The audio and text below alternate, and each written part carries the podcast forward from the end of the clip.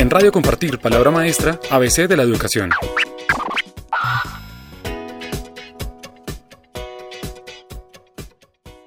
Queridos amigos, con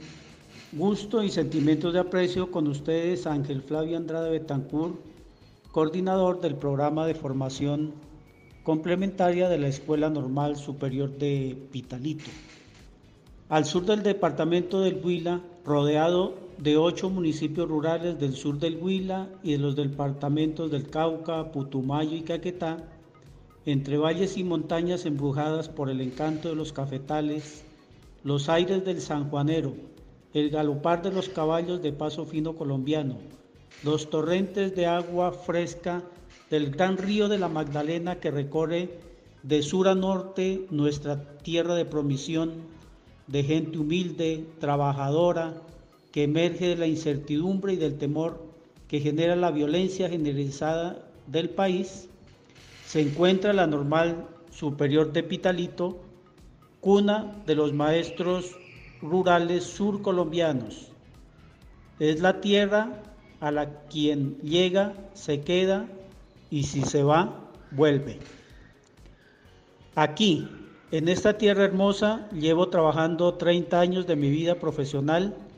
y los últimos 18 años al frente del proceso de investigación y práctica pedagógica de la nueva generación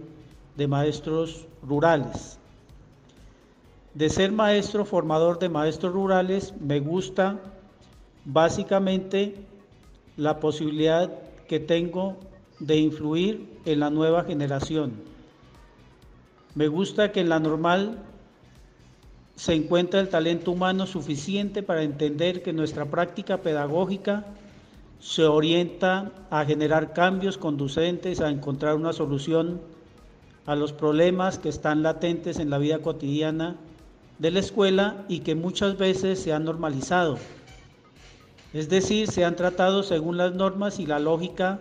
que predomina en la política estatal e institucional. Esta, esta paradoja de normalidad y de irresolución termina por atrapar y paralizar. Y nuestros compañeros docentes y los estudiantes del programa de formación complementaria Estamos dispuestos a cambiar desde la innovación. Aunque mi proyecto de vida no fue exactamente ser maestro rural, la vida me dio la oportunidad de aportar a la formación de maestros rurales y me encanta. Y lo hago con mucha convicción porque definitivamente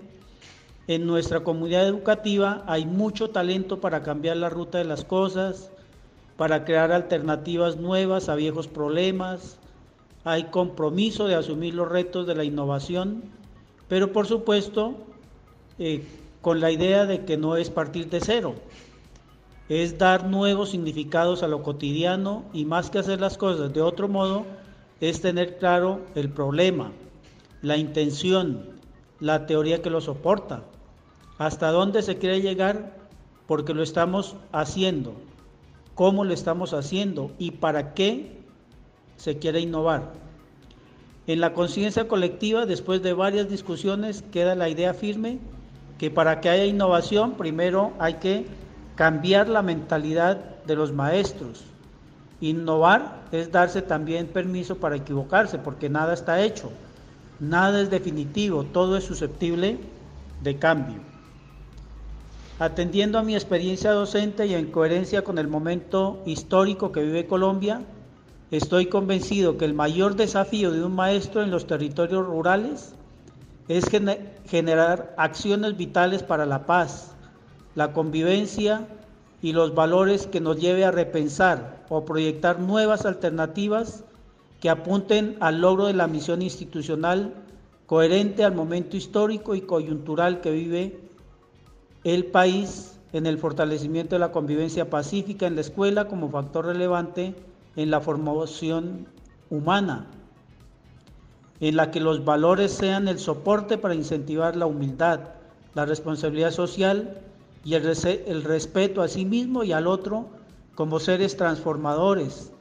como seres que tenemos la posibilidad y las condiciones de transformar los contextos rurales eh, marginados por el poder estatal. Es darnos la posibilidad de sentir, pensar y actuar para la construcción de una sociedad más humana. En Radio Compartir, Palabra Maestra, ABC de la Educación.